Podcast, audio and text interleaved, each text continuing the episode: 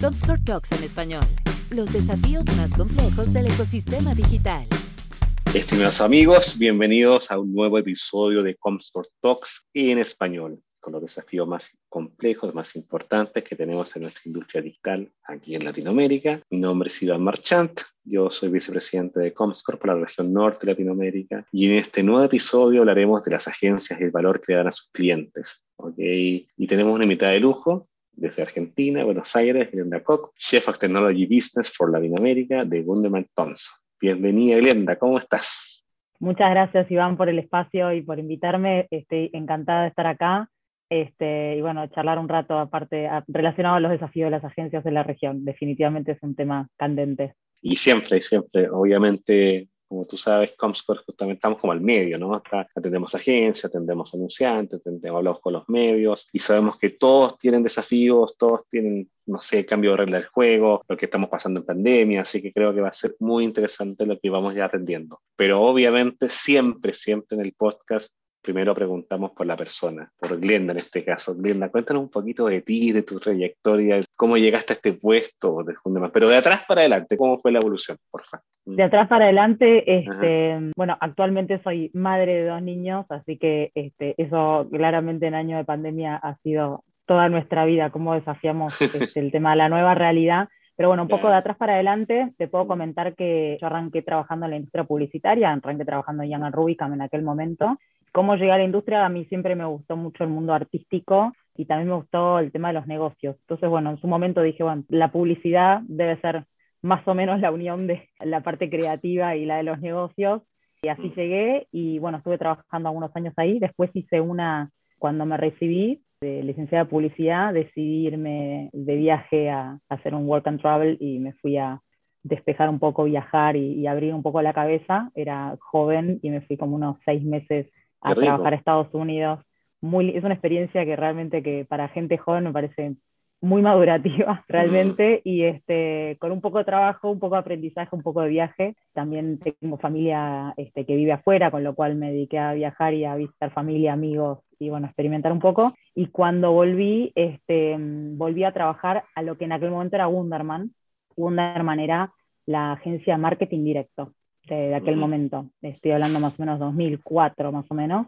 Y yo trabajaba para los clientes que estaban orientados a lo que era loyalty, o sea, que manejaban, empezaban a manejar todo lo que tenía que ver con bases de datos, segmentaciones, correo directo, entender un poco que había diferentes tipos de consumidores, y también empecé a trabajar con todas las, con lo incipiente del mundo digital, este, no solamente con lo que eran páginas web o promociones que tal vez interactuaban con la parte de internet, sino también con la parte mobile.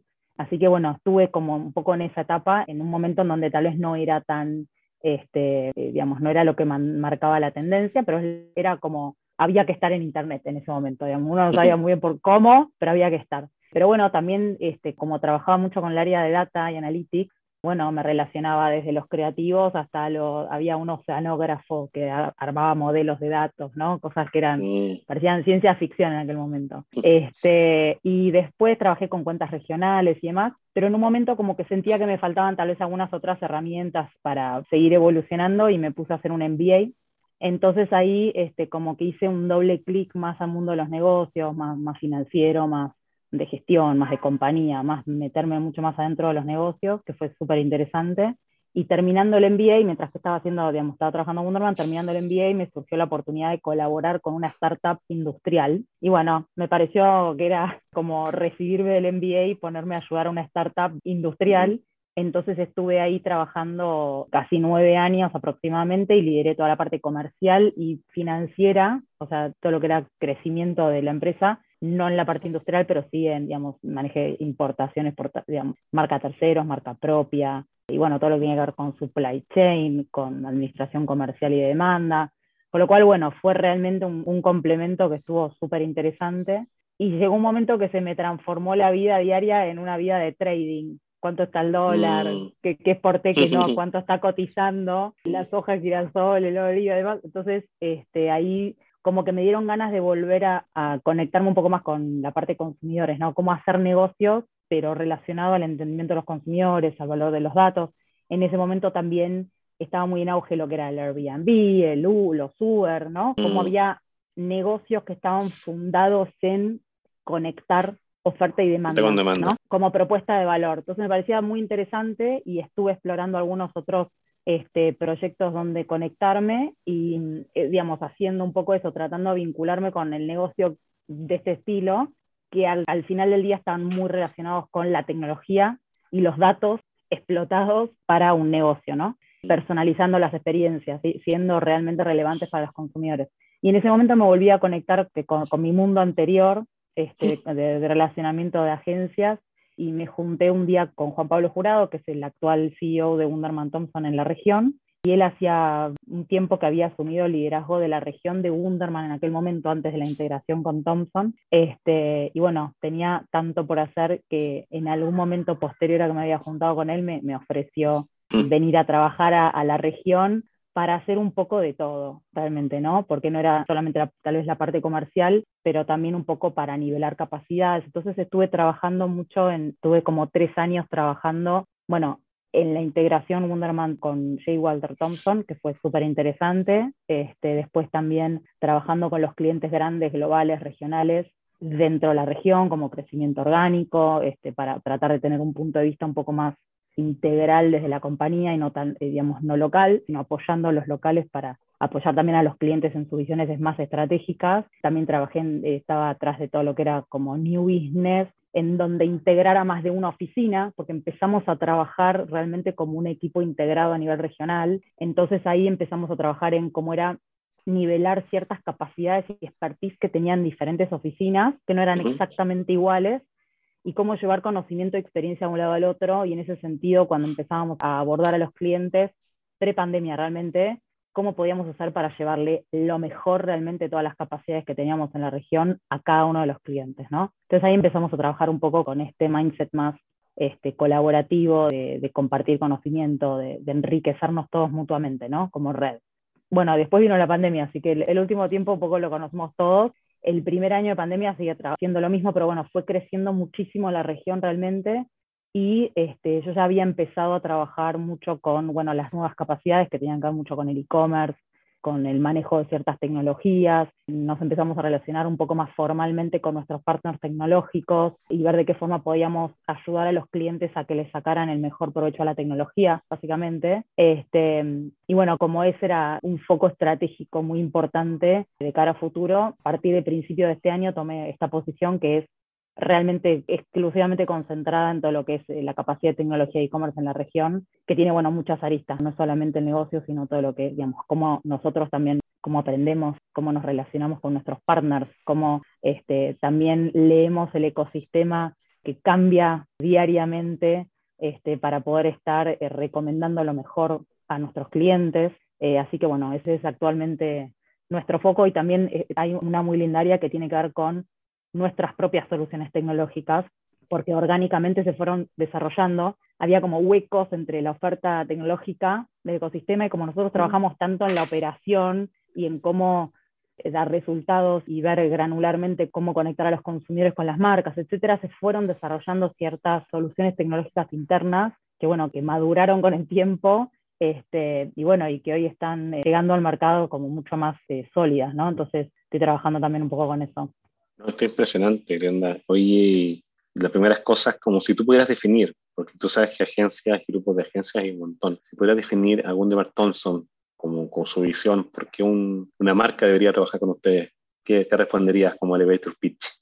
Mira, hubo una vez que en una entrevista sin darme cuenta y lo pusieron como titular y me pareció que fue bárbaro. Lo primero que dije fue que a mí me parecía, eh, creo que Wunderman Thompson no es una agencia. Eso es lo que siento. Mm. Siento que no es una agencia, siento que es mucho más, porque tenemos un, eh, nosotros nos consideramos como un, bueno, nuestro lema es que inspiramos el crecimiento de las marcas ambiciosas. O sea, tenemos, mm. realmente estamos en la vanguardia buscando de qué forma encarar el crecimiento en muchos sentidos. El crecimiento de negocio, de marketer, crecimiento de marca, de brand equity, crecimiento de cantidad de consumidores, crecimiento de lifetime value. O sea, el crecimiento se traslada a un montón de aspectos en los negocios, mm. ¿no? Y para nuestros clientes, y nos vemos como un partner de crecimiento en ese sentido. Entonces, partimos de la base del entendimiento del negocio de los clientes y tenemos en nuestro ADN la creatividad y el entendimiento del consumidor. Entonces lo que hacemos es, digamos, partimos desde la experiencia de los consumidores y de nuestro conocimiento de cómo conectar y generar valor desde las propuestas de las marcas con los consumidores. O sea, nuestro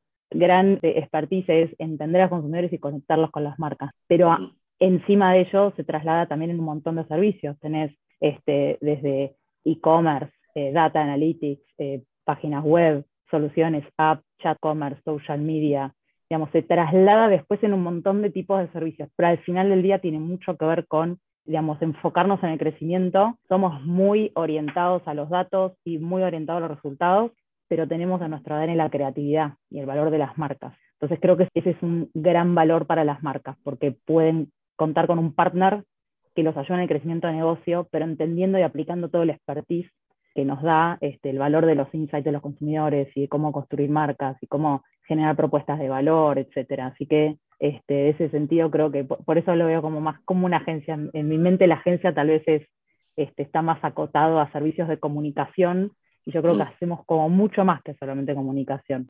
Entiendo. De las cosas que me llaman la atención, bueno, y es normal en los últimos años la consolidación de agencias, o sea, ¿cómo fue que viviste esta, esta consolidación entre Thompson y Wunderman? ¿Cómo fue el tema de la gente en la región? ¿Cómo fue el mensaje interno? Y seguimos viendo, ¿ah? porque hay un montón de agencias que se conectan la Junta y cada vez los nombres son más largos. ¿te das cuenta? Esa agencia le pidió el otro y así hacia adelante. ¿Cómo viviste y cómo vieron ustedes esa etapa?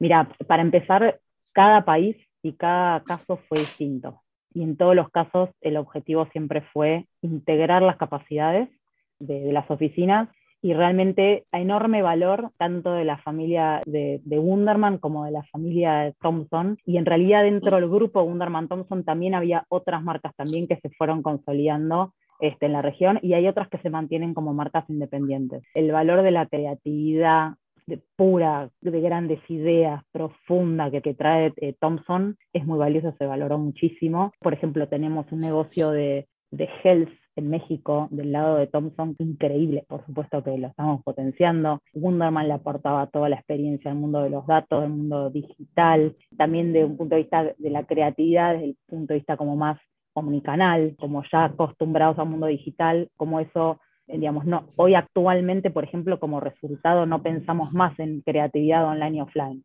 Es creatividad, son las grandes ideas, todo el resto son vehículos, son canales, son herramientas. Este, con lo cual te diría que, digamos, creo que realmente capturamos lo mejor de las dos familias y nos enfocamos muchísimo en, este, y lo seguimos haciendo, en la cultura compartida. Trabajamos muchísimo en, en nuestra identidad como red, un poco lo que te comentaba antes, ya veníamos de una forma de trabajo muy colaborativa, de conectarnos entre oficinas, entonces eso también primó muchísimo y ayudó a que esta integración se sintiera que todos se sintieran parte de algo este, más grande, ¿no? Y, se sintieran bien recibidos. Así que fue, la verdad, súper interesante, por supuesto, un aprendizaje enorme, este, y bueno, muy, satisfactorio realmente, y bueno, cada oficina creo que, que fue diferente.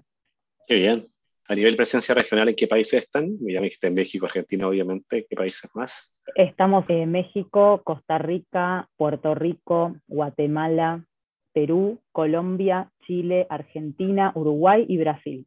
Perfecto, fueron bastante. Oye, de las cosas que me sonó súper interesante, Grande, el tema de, ese brazo tecnológico que tienen, de ese que me decías que muchas veces incluso ustedes estaban hasta creando soluciones tecnológicas para los clientes cuando habían white spaces ahí de lo que estaban desarrollando. ¿Hacia dónde va esa industria de tecnología y cómo convive con una agencia como ustedes, que ya sé que eres como una agencia, no agencia, pero ¿cómo lo están haciendo y cómo lo están viviendo ustedes? Creo que el primer punto, y que creo lo habíamos comentado antes, es, es el desafío del ecosistema tecnológico. Mm. Creo que hay grandes jugadores, hay jugadores muy relevantes, hay muchas startups, hay muchas soluciones muy interesantes que tal vez no están escaladas todavía. También mm. tenemos nuestras soluciones tecnológicas que las veo como complementarias en líneas generales y es un ambiente que está en constante cambio. Este, en cuanto a las soluciones con nombre y apellido, digamos, ¿no? Digamos, todo sale igualmente del mundo de la programación y, del para qué. Lo que nosotros tratamos de tener como prioridad realmente es el, el tratar realmente de ver a la tecnología como un rol, es un facilitador, es una herramienta. Nosotros lo vemos así. O sea, nosotros siempre venimos trabajando con la tecnología. Lo que pasa es que ahora le pusimos un nombre, un apellido y, estamos focalizando en, hacerlo de una forma como más organizada, estructurada, planeada. este, pero nosotros venimos usando muchas tecnologías hace un montón. Lo que pasa es que no lo habíamos puesto tal vez con ese catálogo. nos tratamos, como te decía, en enfocarnos el para qué y, en, y muchas veces, por ejemplo, ayudar a los clientes a ver qué tienen. A veces tienen eh, soluciones que se solapan y no lo saben.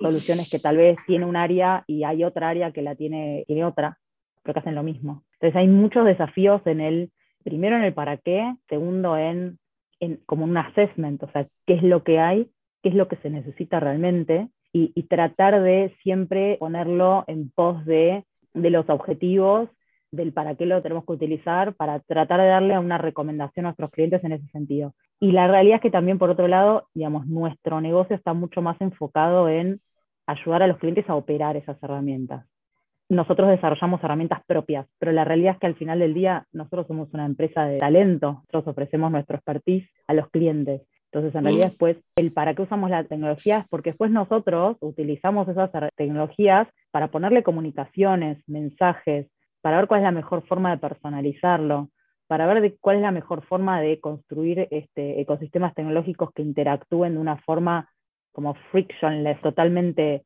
amigable con el consumidor para generar un mejor engagement. O sea, el objetivo nuestro está muy puesto ahí y después se generan las herramientas y los skills necesarios para poder operar todo ese ecosistema, ¿no?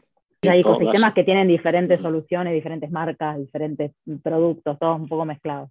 Y suena súper interesante, Linda, porque de ahí he tenido algunas conversaciones con gente de agencia y todo, y claro, según la que le pregunta la agencia, algunos ven la tecnología como amigo y otros como un poco como enemigo, o quizá algo que podría ser eh, complejo incluso para la creatividad. ¿Cómo coexiste en tu caso creatividad, porque también tienen esa parte, especialmente por el mundo el brazo Thompson, con el mundo tecnológico? ¿Cómo lo hacen convivir para que sea armónico dentro de esta agencia nueva?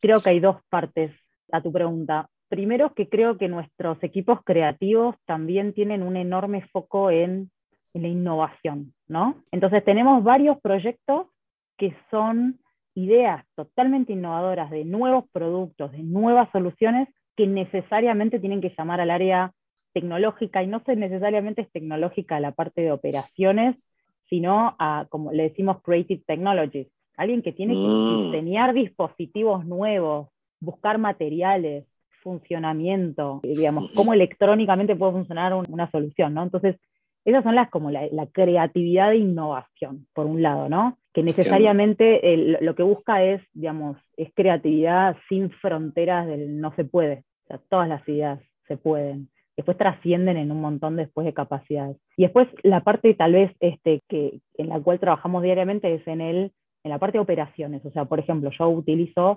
muchísimas herramientas que personalizan las experiencias de los consumidores ya sea con soluciones de experiencia de website que te personalizan un contenido, te personalizan una app, te personalizan el, journey de comunicaciones eh, que sea exclusivamente para Iván, de acuerdo a lo que compraste, lo que buscaste, etcétera, es, digamos, todo lo que sería a partir de first party data. Y entonces, ¿cómo haces que la parte creativa use de la mejor forma la tecnología para ser, digamos, consistente con, y relevante en la comunicación eso se trabaja todo el tiempo. Esa parte más de operaciones y constantemente hay entrenamientos para que sepan no solamente cómo implementarlo, porque son perfiles bastante híbridos, pero sino para que los creativos sepan cuáles son las capacidades potenciales de, la tecnología, para que puedan pensar así, de una forma como bien innovativa, decir, bueno, me encantaría, estaría buenísimo que a las personas de forma individualizada les pase esto. Entonces, que sepan hasta dónde puede llegar la tecnología para que ellos puedan pensar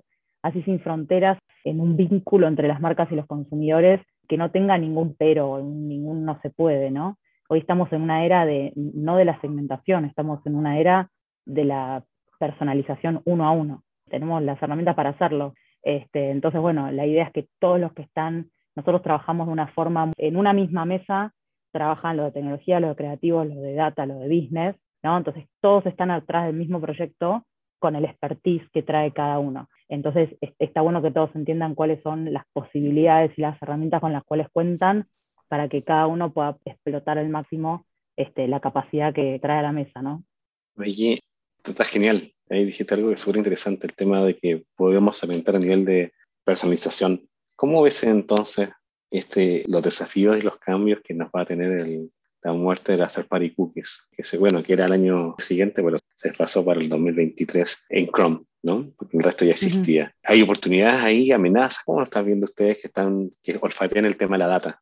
Yo lo veo, digamos, de donde se ve como desafío, digamos, lo acepto, lo entiendo el desafío, pero yo lo veo como una enorme oportunidad, porque las personas que realmente acepten dejarte los datos son personas que van a demostrar un engagement y una predisposición a que vos te comuniques de una forma relevante, que es una promesa que hay que cumplir. Después, ¿no? Hay que estar a la altura. Las personas ya saben que sus datos valen.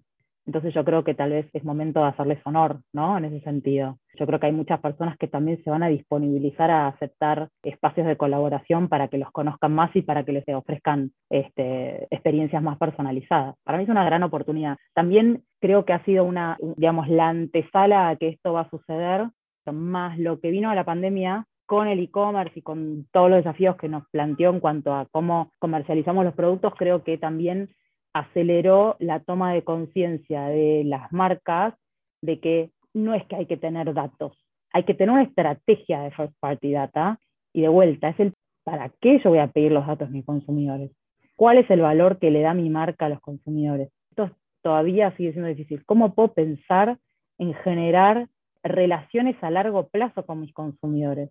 ¿Cómo puedo empezar a tener no una estrategia first party data, sino una estrategia de lifetime value? Eso lo escucho poco, realmente. Este, escucho pero lo bueno es que está empezando la, digamos, la cuestión de que algo hay que hacer. Creo que antes eso no había venido tanto o solamente eh, se despertaban las compañías que tal vez eran más innovadoras. Realmente la ves la diferencia enorme en performance, en performance de negocio, en performance de engagement de consumidor, de lifetime value, lo ves enorme en cuanto a diferencia a las, a las empresas que comenzaron con eso antes de la pandemia y a quienes realmente tienen un plan mm. estratégico de, este, de lifetime value y que entienden realmente cuál es el propósito de sus marcas.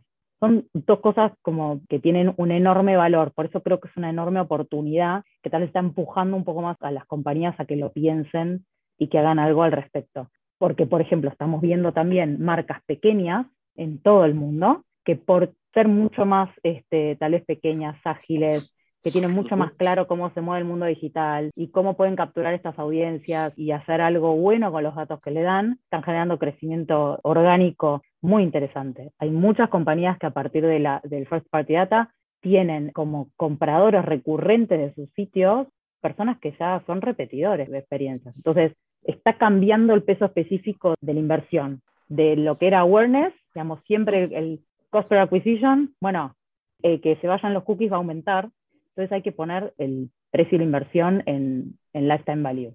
Y es mucho más rendidor la inversión en hacer que esa relación continúe que en capturar un nuevo consumidor.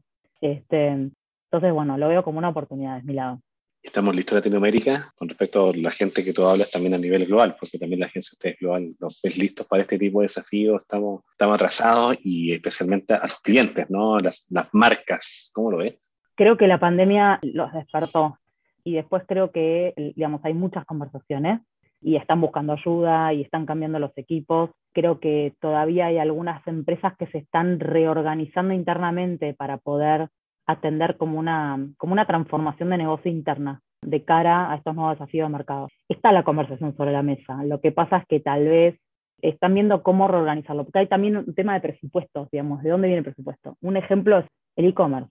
Viene de un presupuesto del área de ventas del área de marketing, del área de supply chain, o de todas juntas. Si fuera todas juntas es fabuloso, porque están todos en la misma mesa con un mismo objetivo, ¿no?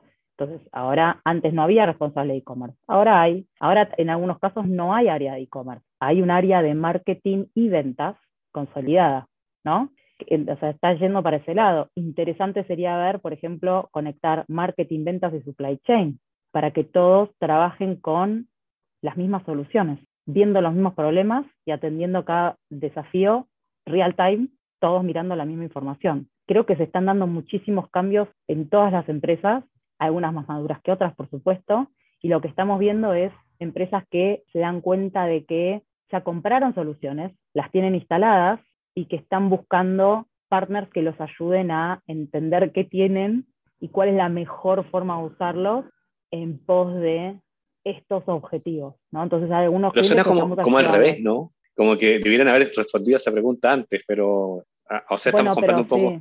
Es que hay muchas soluciones tecnológicas que son como out of the box, ¿no? Entonces, Ah, hay, digamos, es otro punto de vista personal, que hay algunos casos en los cuales el, este out of the box se compra, se implementa, pero no necesariamente se implementa teniendo en cuenta esa empresa, ese desafío y esas marcas y esos productos. Entonces, la customización de las soluciones tecnológicas, por eso en donde están estos gaps en donde tal vez algunas soluciones propias fueron creciendo orgánicamente claro. es porque esta customización de la solución tecnológica es muy importante. Y hay veces que hemos visto soluciones puestas que responden correctamente al desafío, pero que no están conectadas, no se comunican. Entonces es un gastadero de plata, porque al final del día le falta conectarse para hagan lo que deberían hacer. Entonces, eh, sí, ve- vemos esos casos también. Porque también el de- área tecnológica y el de marketing se están co- también conectando. Antes no estaban tan De conectados. poquito. Claro. Sí, sí. sí. Porque, mira, yo siento, Glenda, que, el, que el- justamente en el tema de data, que tú, yo creo que ya me estoy visualizando mucho a Wendell Thompson, como que esas capacidades en data y tecnología e innovación. En el tema de data, lo que me he fijado acá en Latinoamérica, que como todavía estamos muy bastante inconexos, tú decías ya entre el grupo de marketing y los de tecnología. Pero imagínate, los, no sé, los retailers que tienen datos de gente offline, no sé si lo están conectando en la medida que pueden con la gente que también está comprando en línea, los datos que maneja la gente de marketing, los datos del call center, etcétera. A los clientes que ustedes atienden, ¿tienen esa visión de tener una única fuente de datos propia first party para, digamos, incluso luchar contra lo que se viene con third party? ¿Están listos las empresas ahí? Insisto en eso, porque ¿qué recomendarías también? Mira, creo que el- digamos, lo que te comenté antes es lo que está pasando, pero Mm. la figurita difícil es esa. Los Ah. datos son un montón de cosas. Los datos son, digamos, BI. Hay, hay empresas que tienen estructuras de BI enormes y las estructuras de BI le brindan servicio interno a marketing, a producto, customer care y son estructuras súper sólidas con un know-how de análisis de datos muy bueno. Todas las bases de datos que me acabas de comentar son, he visto pocos casos que realmente tienen una visión única de, de los consumidores o que tal vez tienen una parte y están en camino de, pero es un enorme desafío porque en esos casos no es que no estén haciendo una estrategia first party data, tienen un montón de datos, un montón de información que nunca explotaron, que lo tienen en estructuras de datos totalmente diferentes, entonces ahí esa es la conversación de un CDP, pero son conversaciones largas y profundas y no por la solución, las soluciones están, hay CDPs muy buenos, el tema es cómo haces para que estén pero alinear a toda la compañía a que junte la información en una fuente de verdad única, ese para mí es el mayor desafío, porque ahí tienes una parte que es juntar los datos para después tener una visión única de una forma consumible y además de eso tenés un montón de diversidad de tipos de herramientas de visualización y de accionabilidad que son diferentes si es para CRM, si es para e-commerce, si es para producto, si es para customer care. El, o sea, el output, la disponibilización para después el consumo, hay un montón de diversidad de herramientas Variado. también. Exacto, con lo cual el ecosistema completo de datos es un enorme desafío. En general no he visto ninguna empresa que lo haga todo un saqueo, digamos, son, son procesos largos, complejos, porque en general ya tienen información. Lo que recomendaría en esos casos es que lo vayan haciendo, es que se haga un análisis de priorización, qué es lo más relevante y sobre eh, verlo como más del lado quick win, por más que no sean tan Mm. quick algunas, pero algunas sí son quick, algunas son rápidas, otras no tanto, pero lo vería de forma como priorizada y programada, porque al final del día creo que ese debe ser el objetivo. Tiene que haber una fuente de verdad para toda la compañía de información, que sea consumible por todos al mismo tiempo, o sea, que la consuma BI, marketing, venta, supply chain, customer care, que todos consuman la misma información, este, pero que la nutran desde, desde donde viene para que sea orgánica, para que sea accionable, visible, este, etcétera. Yo recomendaría que tal vez lo hagan por priorizaciones de negocio. Sí, tiene todo sentido, todo sentido el mundo. Y a medida que también seamos capaces como industria de empujar hacia los clientes o los anunciantes a visualizar bien su oportunidad de consolidación de data, creo que también vamos a hacer mejor las cosas en, en LATAM. Y Lenda, y respecto a e-commerce, que también me compraste, que, que están ahí, se están especializando. ¿Cómo ves el gap también entre distintos países de Latinoamérica de la adopción de e-commerce en tus clientes? Estamos hablando de yo digo siempre, Brasil lleva un montón de tiempo adelante, México un poquito más atrás, ahí quizás Chile también avanzando un poco más rápido por un tema de retailing que ya estaba más consolidado. ¿Cómo ves el scope del e-commerce en Latam? Creo que hay, como vos decías, hay madurez, diferentes madureces por país y que tienen que ver con con diferentes cosas. Una es con el tiempo, como vos decís, por ejemplo, en, en algunos otros países con un tema de, de, madurez de sistemas logísticos o de partners que han invertido en el mercado para poder desarrollar esos canales. Tenés un mercado libre, por ejemplo, que a nivel regional pisa muy fuerte y que ha invertido el tiempo en... Para mí hay dos cosas que son muy importantes en la región y es la parte logística y la parte financiera. Porque somos una región en donde hay, hay informalidad y hay poco acceso a, soluciones financieras. exactamente. Entonces eso para mí fue un desafío original que hizo que tal vez algunos mercados estuvieran un poco más atrás. Creo que la pandemia empujó a todo el mundo de forma más o menos organizada a tener algo en e-commerce. No tengo una estrategia, pero un algo en e-commerce. Podría ser eh, desde el más chiquito que se montó su WhatsApp Business y con su carrito de compra, a los que tuvieron sus tiendas en, Shopify, al que armaron algo intermedio con un Vitex, al que se puso a invertir porque ya venía con un poco de inversión y se puso un Magento, a quienes se pusieron a hacer acuerdos con operadores de marketplaces para poder estar presentes en esos marketplaces. Ahí, eh, digamos, esta, la pandemia lo que hizo fue empujar, es como que finalmente, como que no quedó otra, tuvieron, se empujaron a, a tener algo. Creo que lo que se viene ahora es eh, tener una estrategia un poco más integral. Si entendemos a los consumidores que hacen una, un journey, un end-to-end, y que no es solamente que compran en un solo lugar, sino empezamos a dar como una experiencia de marca omnicanal que fluya, no importa por qué canal, creo que ese es el, el próximo desafío para las empresas, ¿no?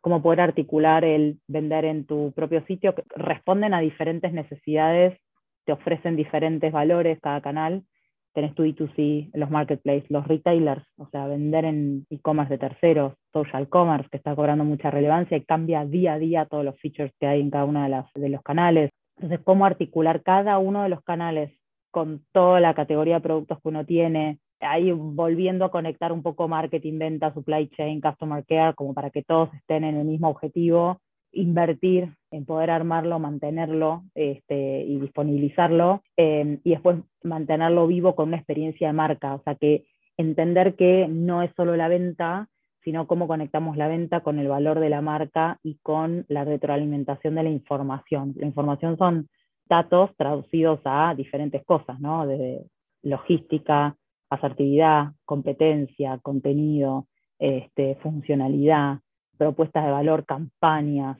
este, digamos, eso es súper importante, no solamente montarlo, sino después como un poco mantenerlo. Con lo cual, creo que estamos en un momento en el cual hay que pensar en la estrategia, el, para qué, el qué, el dónde, qué hacemos en cada canal, que sea realmente personalizado para la industria y para el tipo de producto que cada cliente tiene.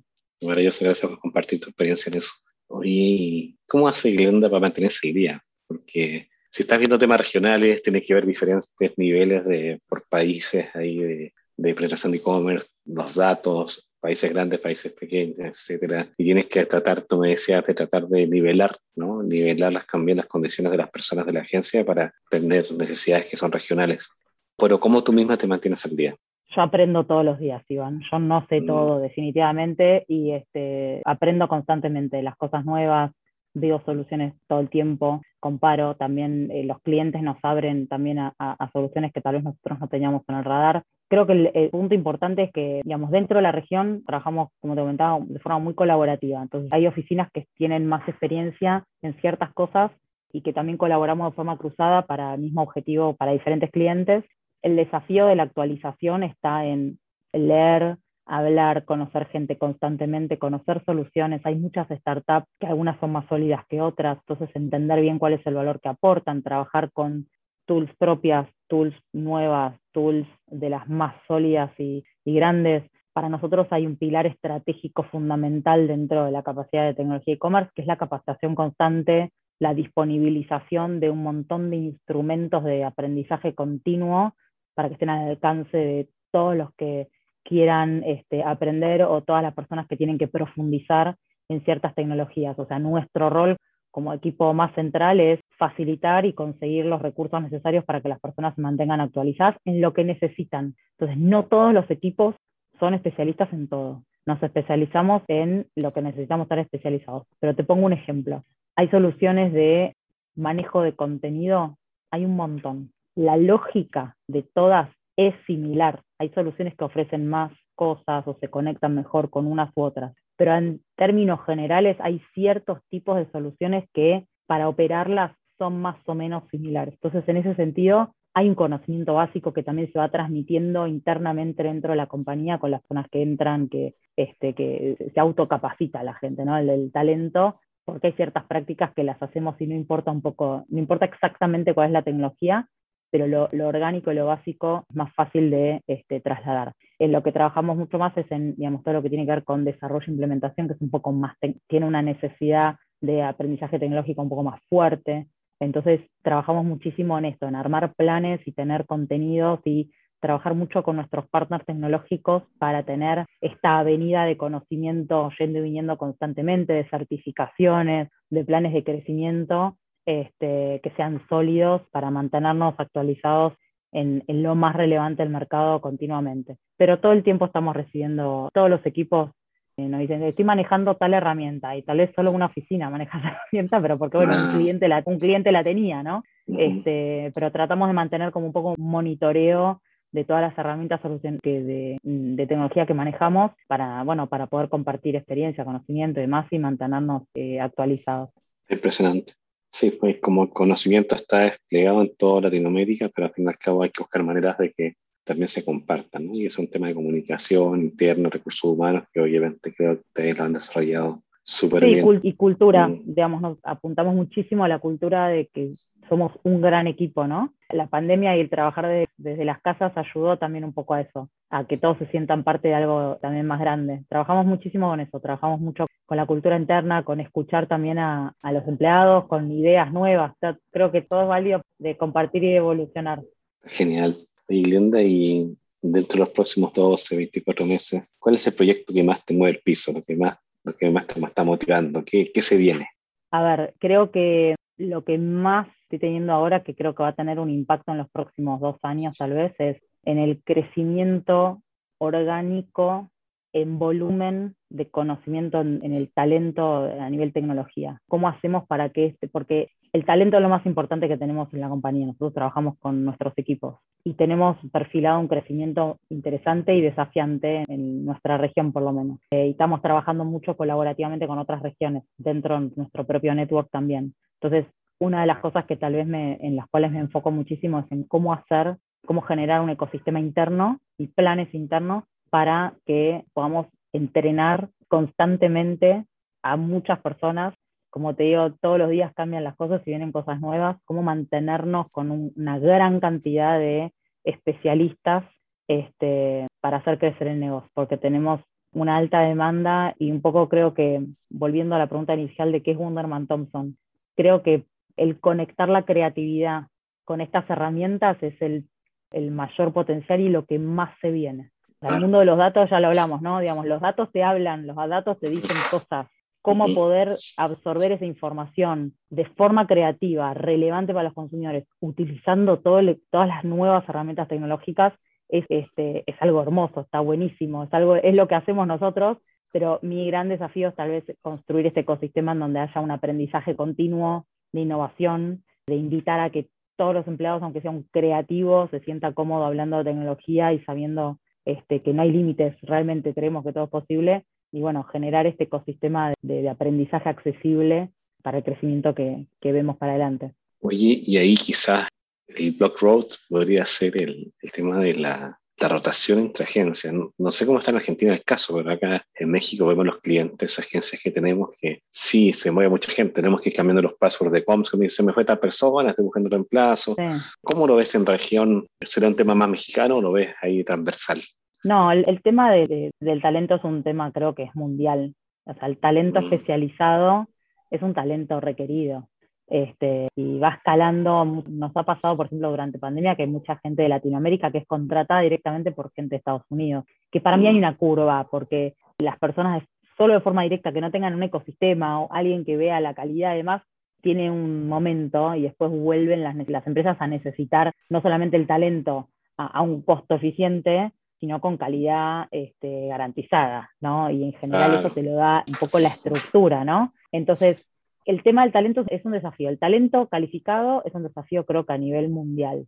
Por eso un poco conectándolo con la eh, pregunta anterior, creo que es indispensable generar ecosistemas de aprendizaje continuo en donde la información y los recursos de aprendizaje estén al alcance. Porque hay rotación, también nosotros apuntamos muchísimo al valor de la, a la cultura de la compañía. Entonces, por supuesto, fortaleciendo la cultura de pertenencia, la colaboración entre los equipos, que las personas se sientan a gusto, que, sientan que están, que, que son escuchados, que aportan valor, que pueden proponer ideas innovadoras y que los vamos a escuchar.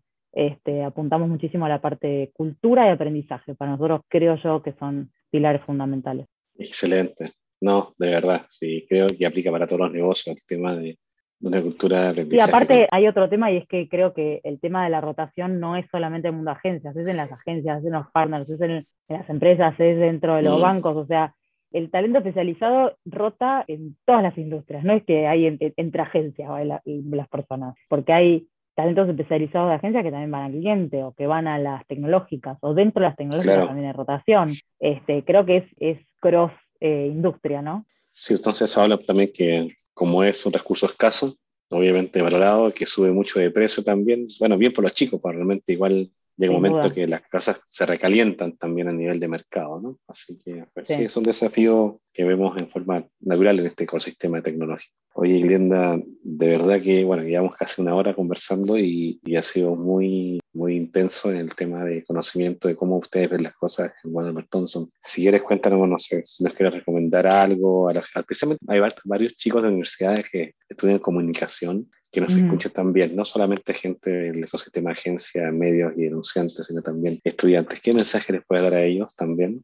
a los estudiantes les recomendaría que estudien lo que estudien, por lo menos en el mundo comunicación, marketing.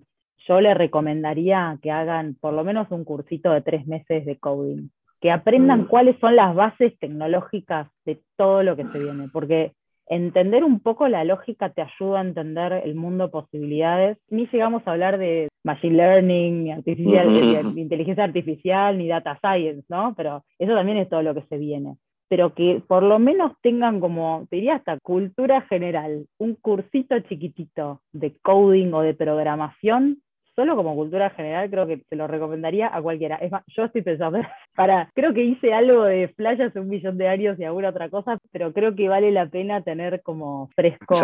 Porque eso conozco chicos que han hecho, que, están haciendo muy buen dinero, habiendo hecho eso y poniéndose a hacer filtros de Instagram.